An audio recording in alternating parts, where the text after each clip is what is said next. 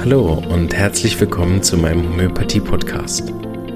Mein Name ist Marvin Zander und ich freue mich darauf, dir diese alternative Heilmethode näherbringen zu dürfen. Ich werde dir die Hintergründe und Grundlagen leicht verständlich erklären, von meinen Erfahrungen und Erkenntnissen berichten und dir ermöglichen, alle Bereiche dieser ganzheitlich wirkenden Therapie kennenzulernen. Ich freue mich, dass du dabei bist und wünsche dir viele Erkenntnisse bei der heutigen Episode. Hallo und herzlich willkommen zu einem Interview, wo ich, äh, glaube ich, am längsten bisher vorbereitet habe, weil ich nämlich ein Buch dafür gelesen habe. Das erste Mal im Podcast, dass ich eine komplette Buchvorstellung machen darf von einem Buch, was ich nicht äh, in der Praxis benutzt habe, sondern zu dem Zweck zugeschickt bekommen habe. Ich halte es mal in die Kamera. So, und zwar ist das das Buch Happy Globally von Johann Vielbert, den wahrscheinlich viele schon kennen, weil er schon sehr, sehr lange Homöopath ist und auch Vorträge hält. Ich habe mich sehr gefreut, das äh, das erste Mal im Podcast machen zu dürfen und bin deswegen tatsächlich seit langem mal wieder ein bisschen aufgeregt, weil ähm, genau normalerweise ist es nur sehr kurz meine Vorbereitung oder weil ich die Leute schon lange kenne und da war mir beides neu, also das Buch und dich kannte ich tatsächlich bis dahin auch noch gar nicht. So eine Riesenfreude, Johann, dass du bei mir im Podcast bist. Herzlich willkommen. Ich bedanke mich. Hallo Marvin, schönen guten Abend, Grüße in die Schweiz. Übrigens, alle sagen Hannes zu mir. Mein richtiger Name ist Johann, das stimmt, aber man nennt mich Hannes. Gut, dann, ich auch wohler. dann bleibe ich bei Hannes. Super. Ja, bitte. Also, vielleicht für äh, die zwei, drei Leute, die dich noch nicht kennen oder für die du neu bist im Podcast, Kannst du jetzt vielleicht mal zwei, drei Sachen zu dir sagen und dann steigen wir auch voll ein in die Homöopathie. Kann ich gerne. Also ich äh, bin Homöopath, ich bin Heilpraktiker. Ich äh, habe 83 meinen Heilpraktiker gemacht, seit 85 mache ich Praxis. Allerdings die ersten fünf Jahre, die betrachte ich als meine Lehr- und Wanderjahre. Und erst ab, sage ich mal, 89, 90 betreibe ich äh, die Praxis ganz und kann auch davon leben. Ja. So, ich habe eine Praxis hier in München und ich bin seit Anbeginn an einer der Stammdozenten an der Akademie für Homöopathie in Gauting. Ja, die hatten wir ja auch schon im Podcast dabei. Da kenne ich ja einige von und äh, hatte auch dort nur gute Interviews. So, ich erkläre mal kurz, wie ich zu dir gekommen bin, und zwar über die modernen Social Medias. Ich habe gesehen auf Instagram das Buch Happy Globally und irgendwie hat mich das gerade angesprochen, also auch dort kleines Lob ans Cover, weil es hat mich direkt angesprochen. Und ich sagte, super, ähm, das Buch kenne ich noch nicht Vielleicht kommt man dann in Kontakt und habe da hingeschrieben und auch gerade Antwort bekommen. Ich glaube, innerhalb von, ich weiß nicht was, fünf Stunden oder so, hat schon jemand geantwortet. Und das war alles reibungslos und war sofort sympathisch. Und dann habt ihr netterweise mir das Buch zugeschickt. Und äh, ja, genau, da waren wir dann relativ schnell einig, dass wir zusammen einen Podcast über dein Buch äh, ähm, aufnehmen. Das ist auch erst vor kurzem erschienen, gell? Es ist Weihnachten 2020 erschienen. Ah, okay. Dann bin ich doch erst später dazu ja, ja. gekommen, aber ist ja für ein Homöopathiebuch immer noch jung, gell? genau. Ähm, ich bin ja auch, sehe mich auch selber jetzt nach zehn Jahren in der Homöopathie eigentlich immer noch in den Anfängen, ehrlich gesagt. Das ist ja so ein, äh, wenn man die, den Ehrgeiz hat, weil über die äh, 100, 200 Arzneien hinauszuwachsen, dann ist man ja schon unter den Profis eigentlich mit dabei. Ich stelle immer wieder fest, wenn ich für meine Praxis so schaue, wie viele Arzneien bestelle ich denn regelmäßig, die ich wirklich auch fest verwende, dann ist das wirklich immer nur ein kleiner Teil. Wobei ich das auch bei großen Homöopathen, ich glaube bei Morrison oder so mal gelesen habe, dass er auch sagt, irgendwie 90 Prozent der Fälle kannst du mit äh, 10 Prozent der Mathematiker behandeln und für die letzten 10 Prozent brauchst du die anderen 4000. so, vielleicht bin ich da auch nicht gut, äh, schle nicht schlechte Mittel. Aber ähm, wenn wir mal die, die Wanderjahre noch so ein bisschen beleuchten, was fand ich sehr interessant. Was, was hat dich denn da umgetrieben, dass du umhergewandert bist? Meine homöopathischen Wanderjahre. Ja, genau. Das hat mich umhergetrieben. Erstmal, die Situation war damals eine komplett andere. Mhm. Heutzutage ist es kein großes Problem oder Schwierigkeit, irgendwo Homöopathie lernen zu können. Bei euch in der Schweiz, bei uns in Deutschland genauso. Damals 83, 85 war die Situation noch eine ganz andere. Du hattest zwar deinen Heilpraktiker in der Tasche, aber wo wolltest du Homöopathie lernen? Wir waren alle auf uns selber geworfen eigentlich. Ganz viel Eigenstudium, Hannemann lesen, Kent lesen, einmal ein Seminar besuchen, einmal ein Seminar besuchen, aber es war alles nicht systematisch. Und du hast auch eine wirklich gute Anleitung gehabt, um in die Praxis einzusteigen. Wir hatten sozusagen keine Mentoren, keine Vorbilder, es gab keine Schulen, ganz einfach, wo wir auch Praxis hätten lernen können. Wir haben für uns selber so mühsam angefangen und das hatte natürlich, wie soll ich sagen, ähm, das hat dann eben auch nicht immer so toll funktioniert. Und bei mir hatte das zur Folge, dass ich so den ersten Pool, mit dem viele anfangen zu arbeiten, den habe ich leer gefischt und da ist erstmal nichts nachgekommen, weil es erstmal nicht richtig funktioniert hat. Ja. Ich konnte und wusste einfach zu wenig. Ich musste dann nochmal bei Null anfangen. So, also die erst diese fünf Jahre die betrachte ich als meine schmerzhaften Lehr- und Wanderjahre. Und dann ging es aber erst richtig los. Wie bist du ursprünglich auf die Homöopathie gestoßen, dass du überhaupt damit angefangen hast? Also ich bin nicht gleich auf die Homöopathie gestoßen bin erstmal auf den Heilpraktiker gestoßen. Beziehungsweise, äh, ich muss ein bisschen weiter ausholen. In meinem Buch schreibe ich ein bisschen über meine etwas kurvigen Lebenswege, die mich dann letzten Endes dahin geführt haben, wo ich jetzt bin. Ähm, ich wusste nach Abitur und nach meinem Zivildienst immer nur eines ganz genau. Und das war, was ich alles nicht wollte. Und das war ziemlich viel.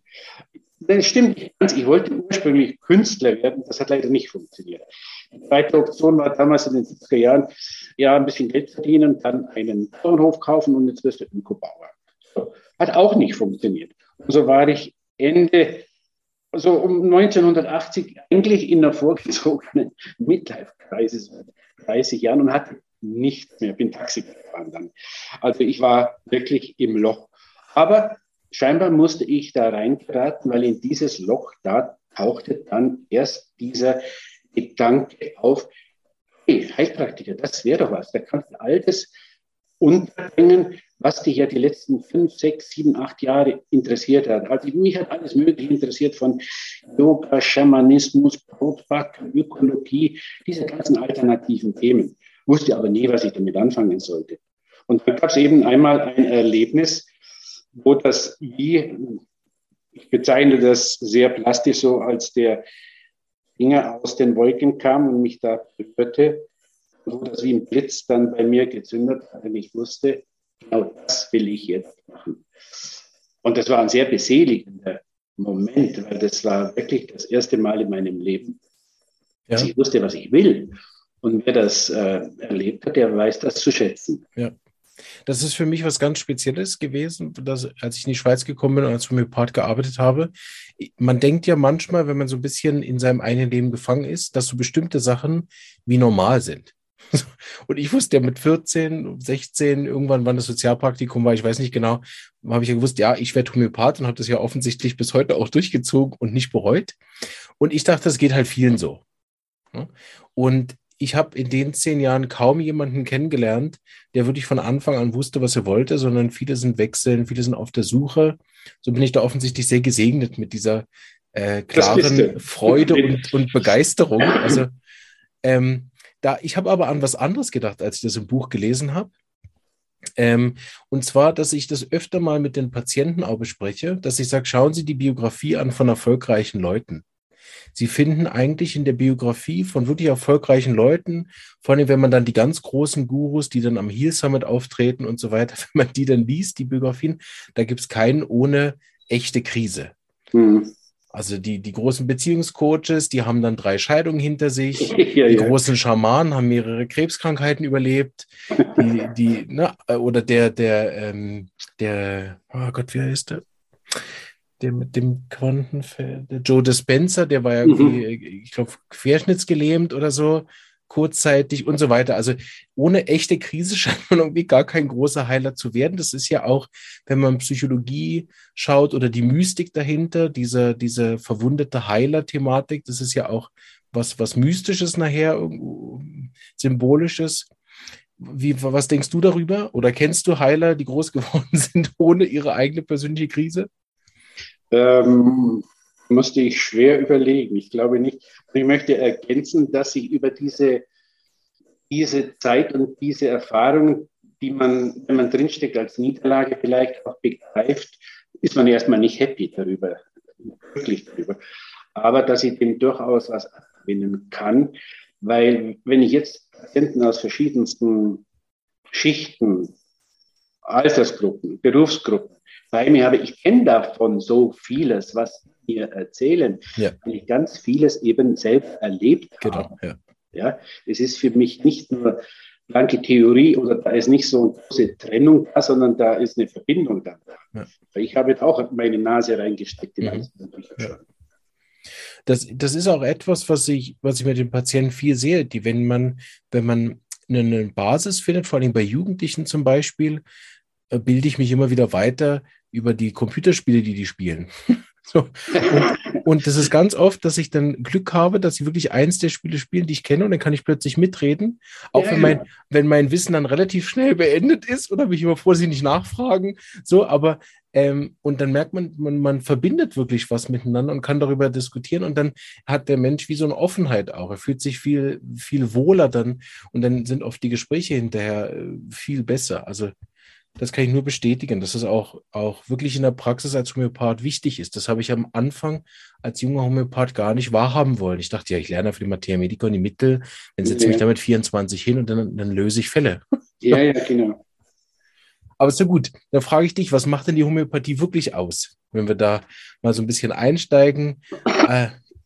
Äh, ich habe ja schon Was macht die Homöopathie wirklich aus? Das ist eine große Frage. Also zum einen schafft sie das, was Hahnemann in seinem Paragraphen 1 postuliert hat. Ja, die sind, oder wir sind damit in der Lage, äh, kranke Menschen gesund zu machen, was man heilen nennt. Und das ist mit einer ganz großartigen Sache. Und davon gibt es nicht allzu viel Methoden meiner Einschätzung nach. Und ist meiner Meinung nach die Homöopathie mit die schönste Sie ist zwar wahrscheinlich auch mit die schwerste zu erlernen, weil sie alles, so vieles umfasst. Es ist unglaublich, wenn man sich das am Anfang klar machen würde, würde man vielleicht, man vielleicht sich was Einfacheres suchen. Es gibt einfachere Methoden zur Behandlung. Was macht sie aus? Man, man ist mit Homöopathie, man steckt voll im Leben, im ganzen Leben drin, in der Vielfältigkeit des Lebens. Äh, zeichnet sich aus in der Vielfalt unserer Patienten. Wir legen ja Wert darauf, dass wir jeden Patienten sehr individuell als Individuum, als einzigartiges Wesen, so wie es noch nie vorher existiert hat und vielleicht auch nie wieder später existieren wird, helfen, verstehen lernen und so helfen können. Ja, zeigt sich das? Wir behandeln von Babys bis zum alten Kreis jedes Alter, wir behandeln jedes Geschlecht, wir behandeln jegliche Art von Pathologie, sei es körperlicher Art, sei es psychischer, emotionaler Art oder geistiger Art. Wir behandeln auch Tiere nach demselben Schema. Also da zeichnet sich schon ab, diese Vielfalt. Ja? Zum anderen, um die Vielfalt des Lebens zu begreifen und noch Homöopathie machen zu können, hat jeder von uns Zugang zu ganz vielen anderen Disziplinen zwangsläufig. Biologie, Chemie, Medizin, Medizingeschichte, äh, Spiritualität nicht zu vergessen, Religionen, Philosophie, da tauchen wir alle ein, auch da diese Vielfalt da. Ähm, ja, und Vielfalt spiegelt sich auch wieder in unseren Mitteln. Das heißt, die ganze Natur steht uns zur Verfügung. Wir haben jetzt nicht nur bestimmten Bereich, aus dem wir unsere Mittel beziehen, sondern die ganze Natur ist sozusagen das Rohstofflager zur Herstellung unserer Potenzen. Alles, was die Natur zu bieten hat, sei es aus dem Mineralreich, all diese ganzen Elemente des Periodensystems mit ihren vielfältigen Verbindungen, sei es alles, was äh, Tierreich zu bieten hat, von der Biene bis zum Elefanten bis zur Ameise, sei es was das Pflanzenreich zu bieten hat, vom weiten bis zur Belladonna, zur Tollkirsche, bis zur Akonit, zur Pulsatilla und, und, und, und, und. Also das ist für mich eine ganz wichtige Sache, diese Vielfalt des Lebens und in der Vielfalt die Einzigartigkeit zu erkennen. Das ist das Geniale eigentlich an, ja. an dem Hahnemannschen System. Ja? ja. Und das ist ja, das widerspiegelt ja im Prinzip auch tatsächlich die Natur, ne? Dieser unglaublich genau. vielfältig ist und trotzdem ist jedes Blatt, jede äh, Schneeflocke einzigartig. Ganz genau. Ja. Das fand ich auch sehr schön. Das ist auch etwas, was ich in meinen äh, Vorträgen, wenn ich für, äh, Laienkurse mache, zum Beispiel für andere Disziplinen oder so, dann beginne ich oft, was muss so ein Homöopath eigentlich alles gönnen?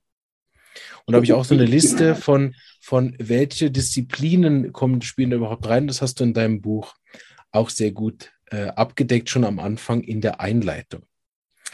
Ähm, wir kommen auch später noch dann ein bisschen ausführlicher aufs Buch. Ich würde aber gerne noch ein bisschen bei der Homöopathie bleiben. Eine Frage, die ich sehr gerne stelle, ist, warum bist du, trotzdem es so schwierig ist, bei der Homöopathie immer noch geblieben? Ähm, erstens faszinierte mich von Anfang an die Idee, ganz einfach. Also ich bin nicht wie manche andere über eine eigene schwere Krankheit dazu gekommen, über eine Krankheit von Angehörigen, sondern mich hat sofort diese Idee, diese geniale Idee von Hannemann fasziniert und auch das Vorgehen und auch, äh, wie soll ich sagen, dass wir damit eine Möglichkeit haben,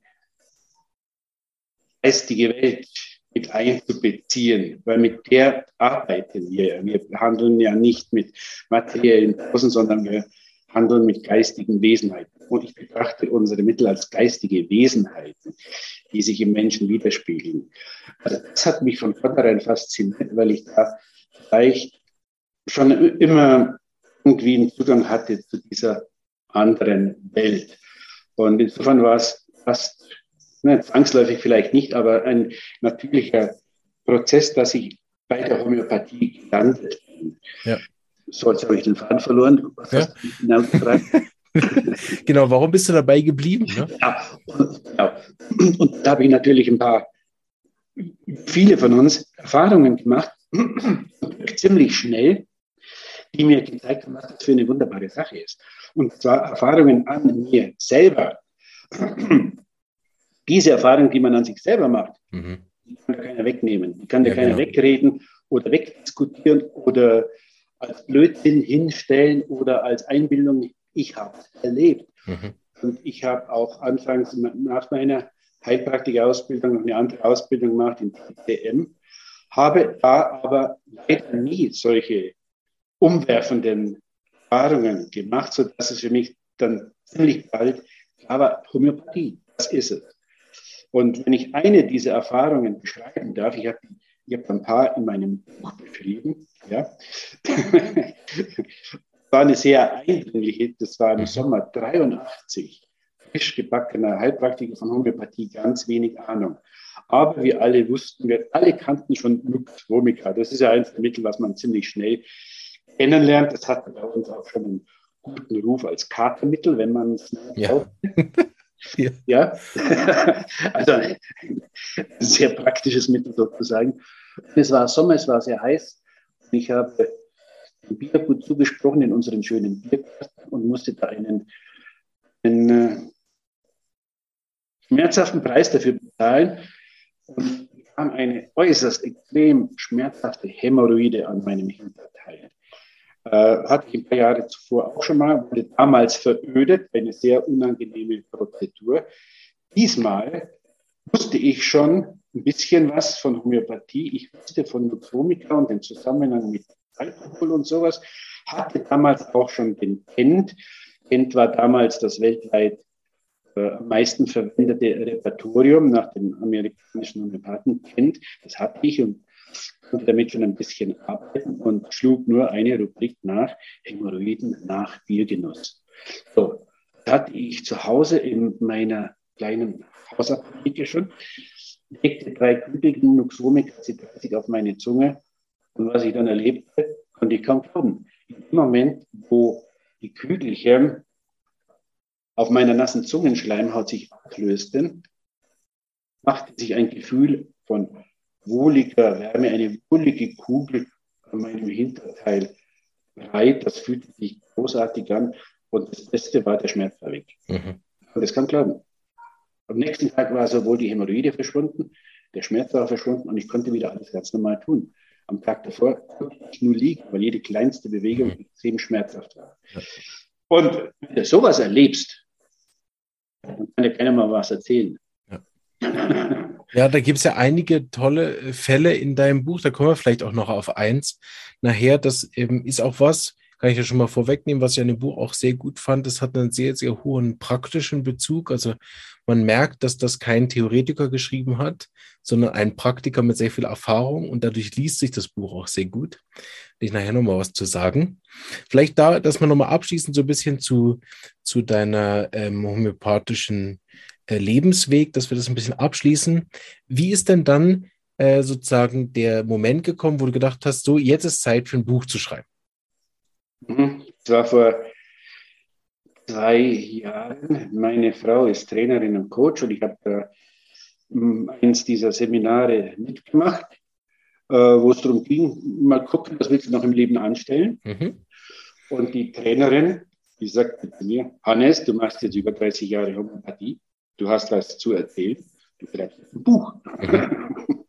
So, ich gebe zu, dass so ein Gedanke schon früher mal da war bei mir, aber wie das halt oft so ist, es braucht von außen einen Tritt, ja, oder einen Schubser oder irgendwas. So, das war dann der Auslöser. Und äh, ich hatte dann gleich in der ersten Nacht nach diesem Interview, das ich mit der Trainerin gemacht habe, einen gewissen Traum oder Art Vision, kann man auch sagen. Ich leide leider Gottes und Schlafstörungen wie viele, nutze aber die Zeit dann manchmal, wenn ich nicht schlafen kann, für eine Meditation. Und in dieser Nacht, und oft gelingt es mir nicht, in so einen Zustand zu kommen, wie man anstrebt, Beobachter der Gedanken zu sein und dadurch die Ruhe zu erfahren. Manchmal gelingt es, manchmal nicht. Aber an diesem, in dieser Nacht war, kam ziemlich schnell ein Bild und ich fand mich wieder in einem, in einem sehr sonnig durchfluteten Bergwald. Die Sonne schien durch das Blätterdach und vor mir plätscherte ein Bergbach runter und es war eine ganz wunderschöne, friedliche Stimmung. Und es tauchte nur ein Satz in meinem Kopf auf und der hieß, es fließt. So, da wusste ich, ich komme nicht mehr dran vorbei, ich muss das jetzt schreiben. Ja. Ich möchte aber dazu sagen, dass ich das gar nicht als äh, so Besonderes betrachte, weil wenn ich mir das überlege, sollte oder könnte jeder, der so eine Erfahrung mit Homöopathie, sagen wir mal über 30 Jahren Praxiserfahrung, könnte so ein Buch auch schreiben und sollte das fast schreiben, weil bin ich nicht der Einzige, der in diesen 30 Jahren so tiefgreifende Erfahrungen und Erlebnisse machen durfte und Einsichten bekommen hat ins Leben und in Patienten wie ich. Nein, da bin ich ein ganz normaler, durchschnittlicher Part. Jeder hat das. Und äh, wir leben ja alle davon, dass wir diese Erfahrungen und dieses Wissen teilen. Ja, und ich bin ja auch sehr dankbar, dass ich teilhaben darf an all den wunderbaren Erfahrungen, die, die ganzen Homöopathen vor mir schon gemacht haben. Davon leben wir ja, davon lernen wir. Also, Aufruf an alle Kollegen, habt alle was zu sagen. Ja. ja, das ist auch so ein bisschen, was ich gemerkt habe mit dem Podcast, weil ich nicht so der Schreiberling bin, dass äh, ich auch immer wieder sage, es sollten viel mehr Leute Podcasts machen, das hat der Platz.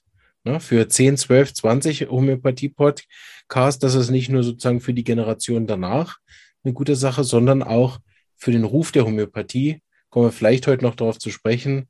Ähm, aber lass uns auch nicht zu viel Zeit mit dem zu verbringen. Aber ähm, das tut auch sozusagen dem gut, positive Literatur, positive Statements, die Video, was wir hochladen, oder?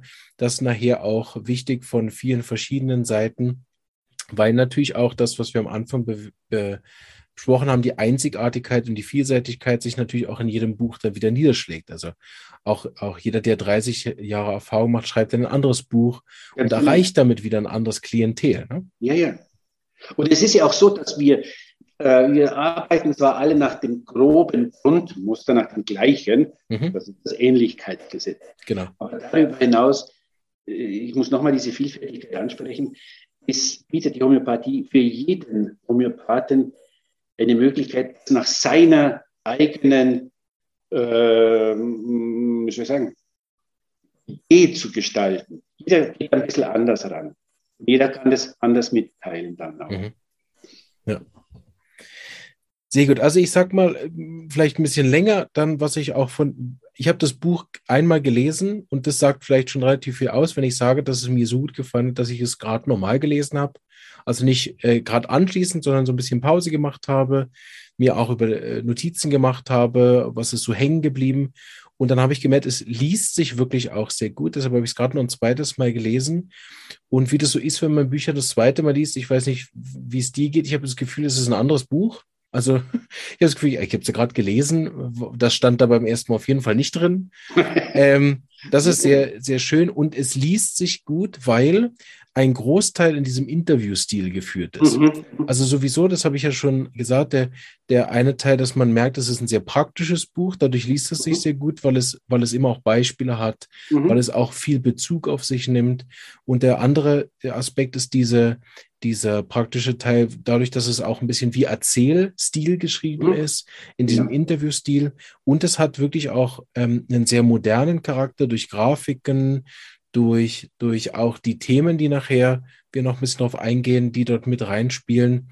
So, es ist dir auch gelungen, finde ich, ein Buch zu schreiben, was grundsätzlich erstmal für alle Homöopathie-Interessierte auch geeignet ist. Also sowohl Laien als auch langjährige Praktiker können mit dem Buch wirklich was anfangen, auch wenn sicher sie die ersten Kapitel abnicken und sagen, ja, kenne ich, kenne ich, kenne ich, kommen dann, je, weiter man hinten raus liest, je mehr kommen auch wirklich dann ähm, sehr interessante äh, Inputs für auch langjährige Praktizierende, ohne dass es dann so kompliziert wird, dass ich das Gefühl habe, dass der Laie, wenn das ganze Buch bis dahin gelesen hat, dann komplett abhängt. Ne? Vielleicht interessiert sie nicht mehr, sagt, okay, das ist jetzt dann zu detailliert, muss ich nicht mehr wissen. Aber auch das ist nicht in einem Kauderwelsch geschrieben, dass man irgendwann denkt, hey, was will er jetzt? so das fand ich mal sehr gut, einfach so als, als äh, sozusagen äh, ersten Eindruck vom Buch, den ich hatte. Es ist auch sehr schön gestaltet. Jetzt bin ich nicht so der große Grafiker, aber ich habe ja schon gesagt, dass die Front hat mich gerade angemacht und auch die, die, äh, die äh, Abbildungen im Buch fand ich sehr gut. Und was ich interessant fand, was ich so eigentlich noch nie in einem Buch gefunden habe, in einem Homöopathiebuch, ist das wieder Bezug nehmen auf alte Themen. Das fand ich sehr gut, dass sozusagen mal ein Fall vorgestellt worden ist mhm. und dann wurde auf den immer wieder Bezug genommen in einem anderen Kontext, dass man dachte, yeah. ah ja, genau, stimmt, das war ja der Fall mit dem ängstlichen alten Mann, ah ja, genau, aha, mhm. das ist das. Mhm. Und auch bestimmte Sachen, wo man dachte, ah, wir haben doch schon über Placebo gesprochen, aber das war dann nochmal in einem anderen Zusammenhang. Mhm, mhm. Also ich sage immer meinen Studenten, wenn ich ihnen was beibringe, ihr müsst die Sachen auch siebenmal wiederholen mindestens, sonst bleibt es nicht im Gehirn. Und das passiert bei dem Buch auch, dadurch, dass viele Sachen wirklich auch von, von neuen äh, Seiten immer wieder beleuchtet sind, bleibt es auch wirklich gut im Kopf und man liest nicht so ein Fakt nach dem anderen, ein Fakt nach dem anderen, ein Fakt nach dem anderen und dann nach der Hälfte ist man eigentlich schon voll und, und muss damit vielleicht jetzt erstmal was machen. Nein, es wird immer wieder auch aufgearbeitet. Also insofern kann ich wirklich sagen, äh, dass mir das Buch als sowohl als Laienwerk als auch für Studenten oder für erfahrene Kollegen wirklich all, immer was bietet und sich das lohnt, das Buch wirklich auch zu lesen. Das mal so als mein Einleitung zu dem. Vielleicht kannst du ein bisschen zum Aufbau sagen? Ja, du hast schon einiges gesagt. Ähm, mein Anliegen war es, so ein Buch zu schreiben, dass es nicht nur für äh, Menschen geeignet ist oder interessant ist, die selber schon zehn Jahre Homöopathie machen, sondern die einfach ein bisschen neugierig sind, überhaupt auch. Äh, die ein bisschen was wissen, ein bisschen mehr wissen wollen. Neugierig sind eigentlich, ja, ich habe es beschrieben, auf das Mysterium Homöopathie, das Mysterium Leben letzten Endes. Und äh, die vielleicht auch neugierig sind, was sind das eigentlich für Menschen, die da so einen komischen Beruf ergreifen und ich deshalb auch ein bisschen die Hosen runtergelassen habe und über mich auch äh, geschrieben habe, ich dazu gekommen bin, was ich erlebt habe, wie ich zu manchen Dingen stehe.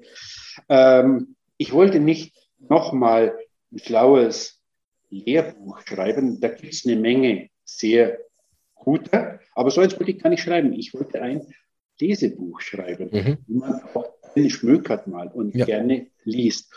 Wenn du mir das so sagst, dann ist mir das wohl ein bisschen gelungen. Absolut, ja. Danke.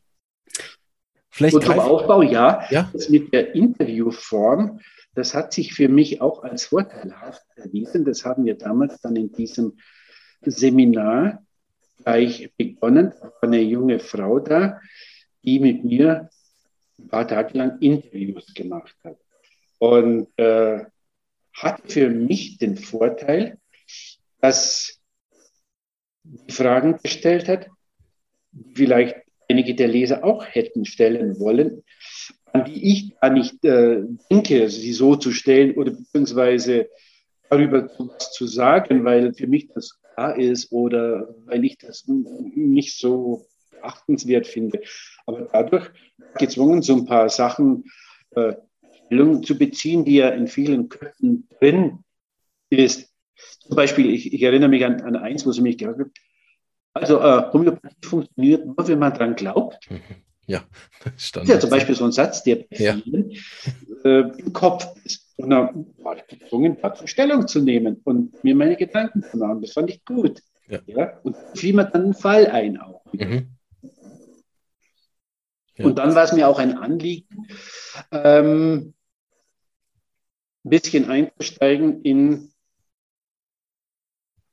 den Hintergrund der Homöopathie zu mhm, beleuchten, ja. den, äh, das Weltbild zu beleuchten, äh, auf dem die Homöopathie fußt, meiner Meinung nach. Ja? Meiner Meinung nach fußt sie nicht auf naturwissenschaftlichen, materialistischen Weltbild, auf dem, in dem die Schulmedizin zu Hause ist, sondern meiner Meinung nach hat sie ihre Wurzeln im hermetischen Weltbild, was heutzutage verächtlich gemacht wird oder äh, schlecht darüber gesprochen wird, Esoterik, das wird äh, als Unsinn bezeichnet alles. Das ist ein ganz anderes, das ist ein ganz anderes Paradigma dahinter. Ja? Da steht eben das Geistige an erster Stelle. Und das Materielle ist eine Ausformung des Geistigen.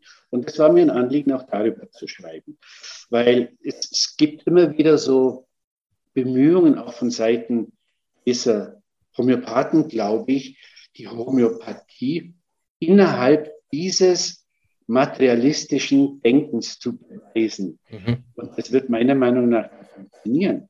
Das wird nicht gehen. Da müssen wir selbstbewusst sein und selbstbewusst auftreten und sagen, gut, dieses äh, kausale Denken, wunderbar, das können wir brauchen, wenn wir Flugzeuge bauen, wenn wir Maschinen bauen. Für alles Mögliche ist das sehr hilfreich. Aber wenn es ums Leben geht und um Heilen geht, dann ist dieses andere Weltbild vielleicht etwas hilfreicher. Ja, das war mir auch ein Anliegen, mhm. darauf aufmerksam zu machen. Genau.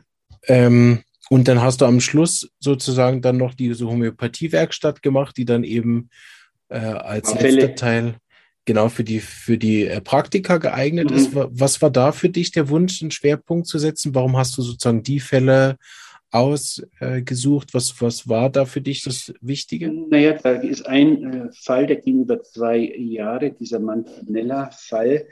Äh, da war es mir ein Anliegen zu zeigen, dass Homöopathie etwas ist, wo von beiden Seiten viel Geduld verlangt wird. Mhm. So, wir haben zwar wunderbare Ergebnisse, vor allen Dingen in akuten Erkrankungen, das mhm. geht nochmal ruckzuck. Wunderbar. Ja, genau, ja. Ja, aber chronische Behandlung ist oft hartes Brot. Mhm. Ja? Und das möchte ich auch deutlich machen. Nicht, damit man damit immer so flausigen Vorstellungen geht und glaubt, einmal eine Anamnese, ein paar Krankheiten geben und schon hat sich ein, ein, eine Pathologie oder eine Erkrankung in Luft aufgelöst, die 30 Jahre lang existiert. Das geht so nicht. Homöopathie in Behandlung von chronischen Krankheiten ist ein langwieriger Prozess, von beiden Seiten viel Anstrengung und viel Geduld verlangt. Aber es ist wert, dran zu bleiben. Das wollte ich damit zeigen. Ja.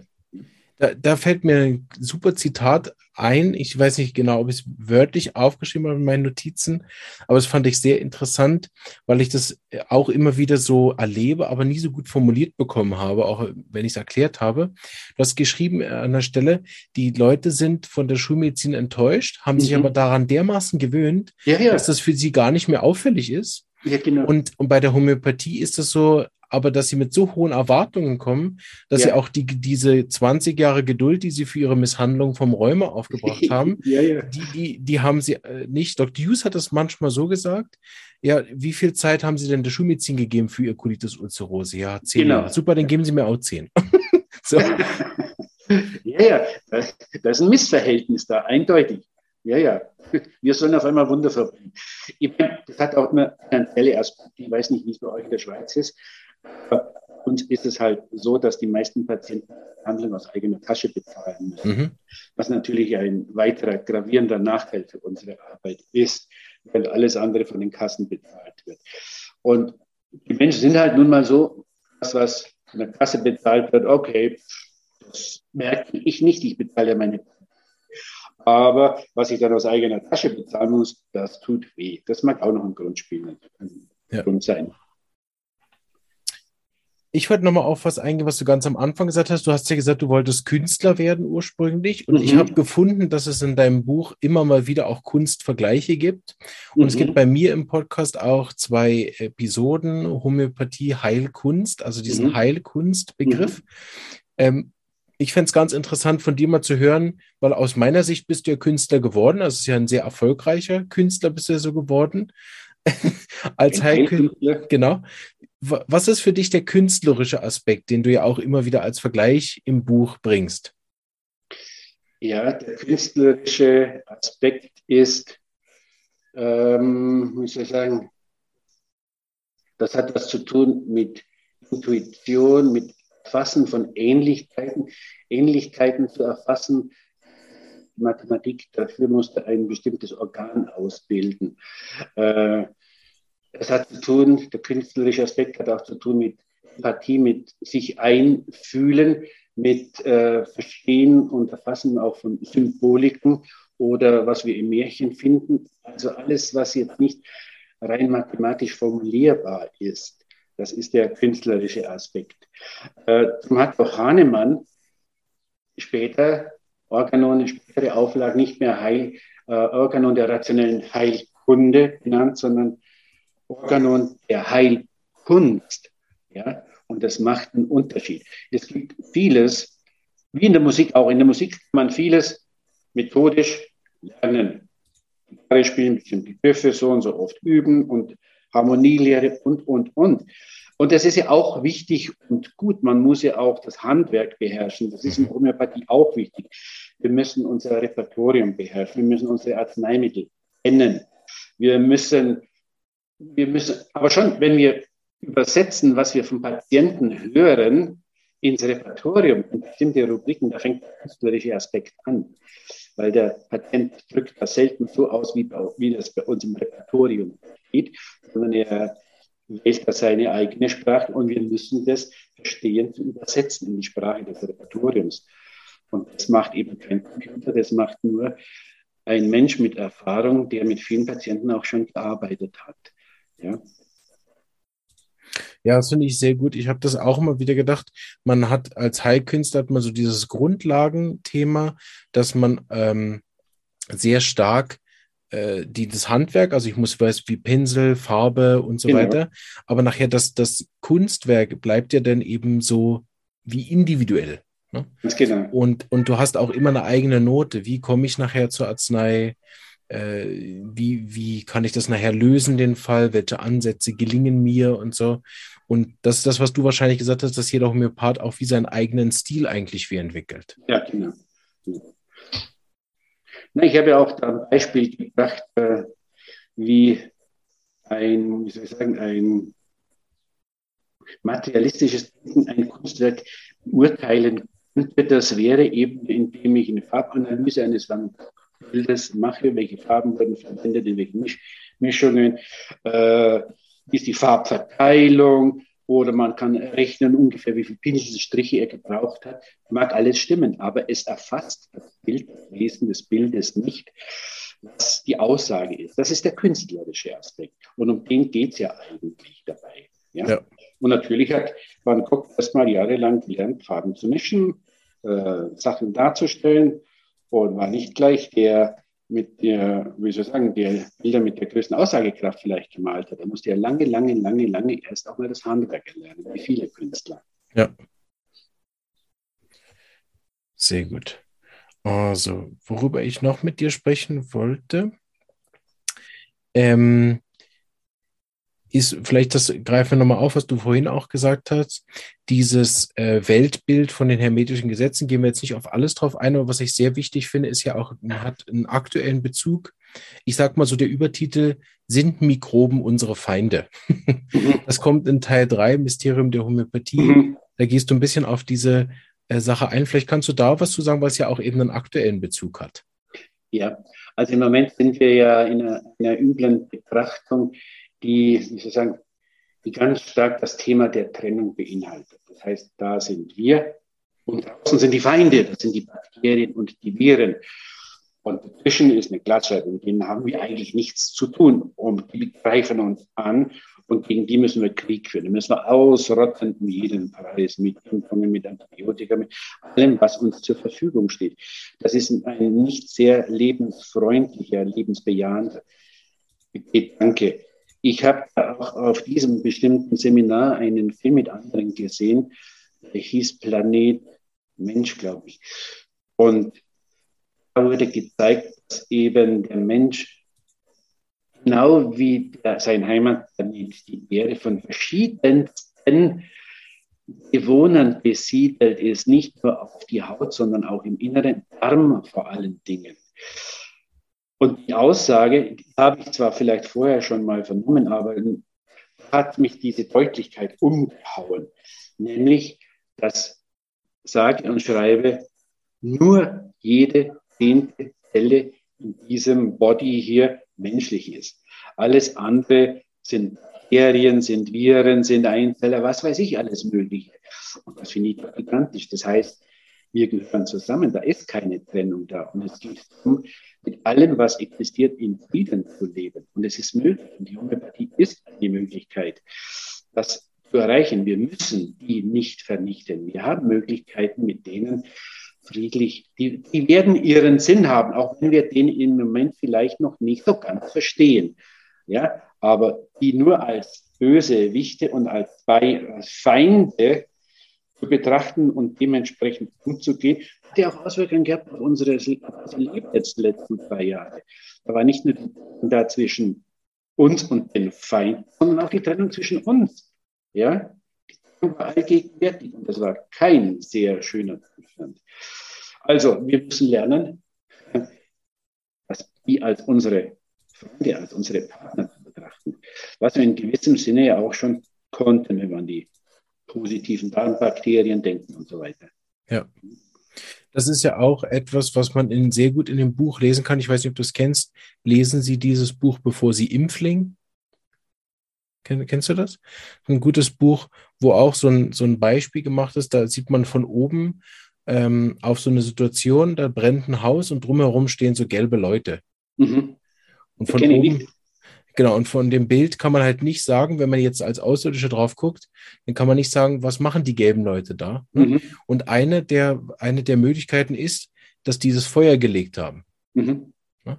Wenn man dann näher zoomt, sieht man aber, dass es die Feuerwehr ist, die mhm. drumherum steht. Ne? Mhm. Also nur weil Leute an der Stelle sind, wo das Haus brennt, heißt das noch lange nicht, dass sie dafür verantwortlich sind. Also, mhm. dass man sich auch immer wieder fragt, nur weil man an einem gewissen Ort bestimmte Virenanhäufungen oder Bakterienanhäufungen finden kann, heißt noch lange nicht, dass die dann auch direkt oder indirekt überhaupt beteiligt sind oder vielleicht sogar äh, notwendig sind für bestimmte andere Prozesse, die man dann noch nicht kennt. Ja, ist ein schönes Bild. Ähm, ja, gibt es noch ein Thema, über das du reden möchtest? Ich habe so viele Themen hier an der Seite, aber jetzt habe ich so viel vorgegeben. Hast du noch ein Wunschthema, was du vielleicht noch herausheben äh, möchtest? Ja, ich habe schon ein Wunschthema, beziehungsweise das ist ein Wunsch für die Zukunft, was die ganze Medizin angeht. Auch da ist ja das Thema Trennung im Moment allgegenwärtig und nicht nur Thema Trennung, sondern es gibt im Moment nur eine allgemein gültig anerkannte Art, Medizin betreiben. Das ist die schulmedizinische. So, ich will der Schulmedizin nicht ihre Berechtigung abstreiten. Ich bin froh, dass es da vieles gibt. Ich habe selber schon mal eine Station erlebt und war sehr dankbar dafür, dass die Schulmedizin da gute Möglichkeiten hat. Ich bin dankbar für die Intensivmedizin und für die Chirurgie. Gar keine Frage, wenn ich einen Autounfall habe meine Knochen sind zerbrochen, bin ich froh, wenn ich in ein Krankenhaus komme und schulmedizinisch liegt werde. Gar keine Frage. Aber darüber hinaus gibt es eben auch noch andere Möglichkeiten, vor allen Dingen unsere alltäglichen chronischen Krankheiten sehr gut behandeln und auch heilen können. Und da gehört die Homöopathie dazu. Daneben gibt es auch noch andere wunderbare Methoden, sei es die TCM, sei es Ayurveda, sei es Yoga, sei es, es gibt so viele tolle Sachen, was der Gesundheit und der Gesundwerdung dient. Und ich wünsche mir, das verstehe ich unter ganzheitlicher Medizin. Mhm.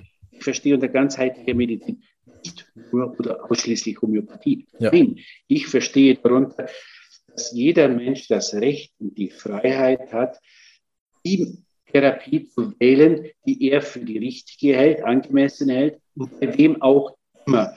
dass das von staatlicher Seite oder von gesetzlicher Seite, von allen Seiten respektiert und genauso anerkannt wird. Das ist meine Vision für die Zukunft. So, dass wir uns da nicht als Gegner begreifen, sondern er hat da seine Vorzüge, er hat da seine Vorzüge, er kann das besser und er kann das besser. Das wäre wunderbar. Wenn wir so weit kommen würden, dann glaube ich, würde in der Medizin ein goldenes Zeitalter anbrechen. Und ich denke, da das Sozial ja auch so wichtig ist, das Thema Gesundheit und wie wir jetzt ja gesehen haben, hast du ja schon erwähnt, die Trennung, die ja auch über das äh, hinaus dann stattgefunden hat, auch sozial, wäre natürlich auch, wenn, wenn solche großen Sachen, die, die scheinbare Feinde sind, und das ja oft, wenn man mit den Ärzten äh, wie hier in Kur zusammenarbeitet, merkt man von dieser Feindschaft ehrlich gesagt ja auch wirklich nichts. Die ist ja oft tatsächlich oft nur medial auch vorhanden oder in mhm. einzelnen wenigen äh, Radikalen, oder? Von mhm. beiden Seiten, die da das auch ein bisschen zelebrieren, vielleicht auch mhm. aus der eigenen Geschichte raus. Aber im Groß der Leute, wenn ich hier zusammenarbeite mit, mit Ärzten, mit den Laboren, selbst mit dem Krankenhaus, erinnere ich an eine lustige Geschichte, da sind, nur lustig, eine schöne Geschichte, da sind wir im, im Spital gekommen, weil unser Sohn sich den Arm gebrochen hat. Und dann habe ich schon gedacht, oh, jetzt, Jetzt äh, muss ich da irgendwie was groß erklären, ne? Und dann kommt der Arzt an, sagt, ah, sind Sie nicht der Homöopath? Ah, super, dann hätten Sie Annika sicher schon gegeben, hervorragend, dann müssen wir das nicht noch machen. Und ich denke, ja, genau so. Oder in, in, in Notwil, in den äh, Paraplegikerzentrum, wo es ein Ambulatorium gibt für Homöopathie, wo man Hand in Hand arbeitet. Also es ist oft ja auch so, äh, dass, das, dass das nachher gar nicht so ist überall, wie das dann nachher wahrgenommen wird. Und ich glaube, dass wenn, wenn solche medialen Beiträge nachher auch dann äh, stattfinden würden, dass, dass man sich wirklich auch die Hand reicht. Ich glaube, dass dann auch wieder das als Vorbildfunktion ist für, für die Getrenntheit, dass man dort auch eben dann, ähm, sag ich mal, im Kollektiv auch wieder mehr Frieden hat, anstatt diese Konkurrenzthematik da so aufrechtzuerhalten. Also ich denke, das ist ein ganz wichtiger Punkt, äh, wie sich eben auch dann Autoritäten oder, oder Meinungsführer, wenn die sich anstatt immer darauf zu pochen, wer hat jetzt den größten oder wer hat recht, sich wirklich auch die Hand reichen würden. Ich stimme dir vollkommen zu. Ja. Und da finde ich, finde ich wichtig, ähm, was du gesagt hast, dieses, dass wir eh alle miteinander verbunden sind. Da bin ich oft auch erstaunt, wenn man denn von Wissenschaft redet, dass ja auch viele Wissenschaftsgebiete, die genau das bestätigen, wie zum Beispiel die Epigenetik, ja dann auch gar nicht dafür äh, wie mit eingebunden werden, wo man, wo man ja auch dann gar nicht zur Homöopathie schauen muss, sondern wo man das ja auch in den, sag ich mal, eigenen Gefilden ja, sehen kann. Ne? Ähm, dann machen wir noch eine, eine Sache, die ich sehr interessant finde, weil das ist etwas, was wir bei uns an der Schule ähm, sehr also sehr stark drin haben, aber nicht in der Formulierung. Das ist Homöopathie als persönliche Entwicklungshilfe. Das mhm. ist sicher was, wo du über nach 30 Jahren sehr viel drüber sagen kannst, wenn ja. du Fälle über lange Jahre betreust. Weil es ist ja so, wenn der Patient das erste Mal kommt, ich hatte heute wieder einen, der so wirklich Blut, ne, ich habe gegoogelt, ich weiß nichts über Homöopathie, ich komme hier wegen meiner Kopfschmerzen. Ne, viele mhm. Patienten kommen ja so und dann kam direkt eine Patientin, fast eine meiner langjährigsten, die seit neun Jahren da ist. Und die redet ja dann schon ganz anders. Die bringt ganz andere Symptome. Die kommt ja. auch wegen was, was ganz anderem. Die kommen ja dann teilweise auch wirklich wegen ihrer persönlichen Entwicklung. Erzähl doch gern doch was darüber, bitte. Ja, äh, nee. leider ist das bei vielen Patienten nicht der Fall, stelle ich fest. Leider kommen die kommen viele halt aus Kopfschmerzen damit, die haben Kopfschmerzen. Darüber hinaus haben sie nämlich persönliche Probleme, die sie aber jetzt nicht als Teil ihrer, ihres Krankseins verstehen oder begreifen. Schwierigkeiten dem Partner, Schwierigkeiten mit der Arbeit, Unzufriedenheit, was weiß ich, alles Mögliche, Reizbarkeit mit den Kindern. Ja. Und äh, wenn wir die Behandlung machen, wird der Kopfschmerz besser und das Ergebnis ist leider oft dann, dass sie nicht mehr kommen. Weil es mir leider oft nicht gelingt, klarzumachen, dass das andere auch Teil ihres Krankseins ist und dass das besser werden könnte. Aber damit leben sie ja schon die letzten 30, 40, 50 Jahre, dass sie das gar nicht als Problem sehen. Ja. Und da gibt es ein paar, wie du deine Patientin jetzt beschrieben hast, die das sehr wohl kapiert haben, die die Möglichkeiten der Homöopathie erkannt haben, dass das viel mehr ist als nur eine Krankheit zu behandeln, sondern dass da der ganze Mensch mit wachsen und blühen und gedeihen kann und dass es etwas ist. Ich verwende gerne den Begriff der Freiheit, dass es einen Weg zu mehr Freiheit darstellt. Und man, man muss ihnen manchmal klar machen, dass sie selber dann auch merken, da war jetzt wieder eine Situation, wo ich sonst immer mit meinen Nebenhöhlen reagiert habe. Und diesmal war wieder so eine Situation, die habe ich gar nicht so reagieren müssen. Ich konnte damit ganz locker umgehen. Ich konnte anders damit umgehen. Das bedeutet, das sage ich Ihnen dann schon sehr, das verstehe ich darunter. Sie haben jetzt mehr Freiheit. Sie müssen nicht mehr zwangsläufig mit einer Beschwerde und mit irgendwas reagieren oder mit einem bestimmten Verhalten reagieren, wenn irgendwas passiert. Das bedeutet Krankheit. Das hat nichts mit Freiheit zu tun. Ja. Ja. Und je freier sie werden, umso freier sind sie. Und das, jetzt komme ich mal kurz auf den Titel meines Buches zurück. Mhm. Oh ja, da haben wir gar nicht drüber gesprochen. Sehr gut, ja. Und äh, äh, weil dieses Mehr an Freiheit führt zu, in meinem Verständnis zu einem Zustand, den Fidulkas, einer meiner ersten oder meiner großen Lehrer, als ein Zeichen für Gesundheit auf der emotionalen Ebene definiert hat. Heitere Gelassenheit, mhm. sprich frei sein, Freiheit von Ärger, Zorn, den Leidenschaften, Ängsten und so weiter. Man kann je nach, man kann schon mal ärgerlich sein, aber man muss nicht mehr ärgerlich sein. Man kann schon mal so sein, aber man muss nicht mehr. Man hat die Freiheit zu wählen, heitere Gelassenheit. Hat deshalb auch der Titel Globally. So. Die Kurve zu meinem Buch gekriegt. Ja, aber das ist ja hervorragend. Also ich glaube, ein viel besseres Schlusswort finden wir auch gar nicht, dass wir so schön die Kurve am Schluss bekommen haben. Ähm, genau, weil es gibt noch so viel zu erzählen, aber ich denke, wir haben jetzt hoffentlich den Leuten wirklich auch genug Lust gemacht, da mal reinzuschauen. Ich kann es wirklich, wirklich wärmstens empfehlen, jedem, der äh, das Buch irgendwie äh, ergattern kann. Vielleicht, ähm, das haben wir noch nicht geklärt, aber vielleicht kannst du kurz einmal sagen, wo man das Buch bekommt. Ansonsten tauschen wir auch noch Links aus und dann werdet ihr das yeah. in der Beschreibung finden von den Videos und so, wo also ihr das. Besten, am besten kann man es bei mir selber bestellen. Ja, genau.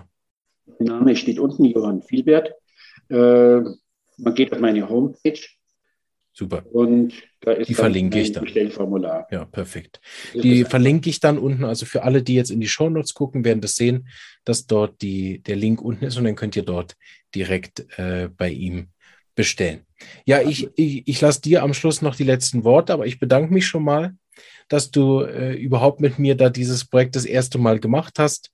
Ähm, so eine kleine Buchrezension hat mir sehr viel Spaß gemacht, das Buch zu lesen, sehr viel Spaß gemacht, mit dir äh, zu sprechen. Und für mich ist das immer ganz toll, auch Kollegen einfach kennenzulernen über die Art und Weise. Das macht mir immer Riesenfreude, weil ich so auch immer an dieser vielfältigen Einzigartigkeit wirklich auch äh, teilnehmen kann und, und so viele interessante, wieder anders formulierte Sachen auch kennenlernen darf. Dafür danke ich dir sehr und ähm, vielleicht sehen wir uns ja dann im Kontext des Podcasts sogar mal wieder, wenn ich dich einladen darf. Und äh, bis dahin wünsche ich dir weiterhin viel Erfolg in der Praxis und auch einen ganz lieben Gruß an deine Frau und Verlegerin, glaube ich, die das ermöglicht haben. Auch an die großen Dank, dass sie uns da und mit der Organisation unterstützt haben. Ich bedanke mich ebenfalls dir, lieber Marvin. Vielen Dank, dass du mich eingeladen hast zu diesem Interview. Ich finde es auch ganz toll, deine Arbeit. Die Homöopathie muss auf so vielen Ebenen verbreitet werden. Und da ist ein Buch wichtig, da ist ein Podcast wichtig, da ist ein YouTube-Kanal wichtig. Wunderbar, in dem Sinne arbeiten wir alle zusammen und ziehen an einem Strang und lassen uns noch mehr ziehen. In diesem Sinne, vielen Dank und viele Grüße in die Schweiz. Danke. Auch allen Zuhörern schön, dass ihr bis zum Ende dabei wart. Ich wünsche euch alles Gute, bleibt gesund und bis bald. Ciao.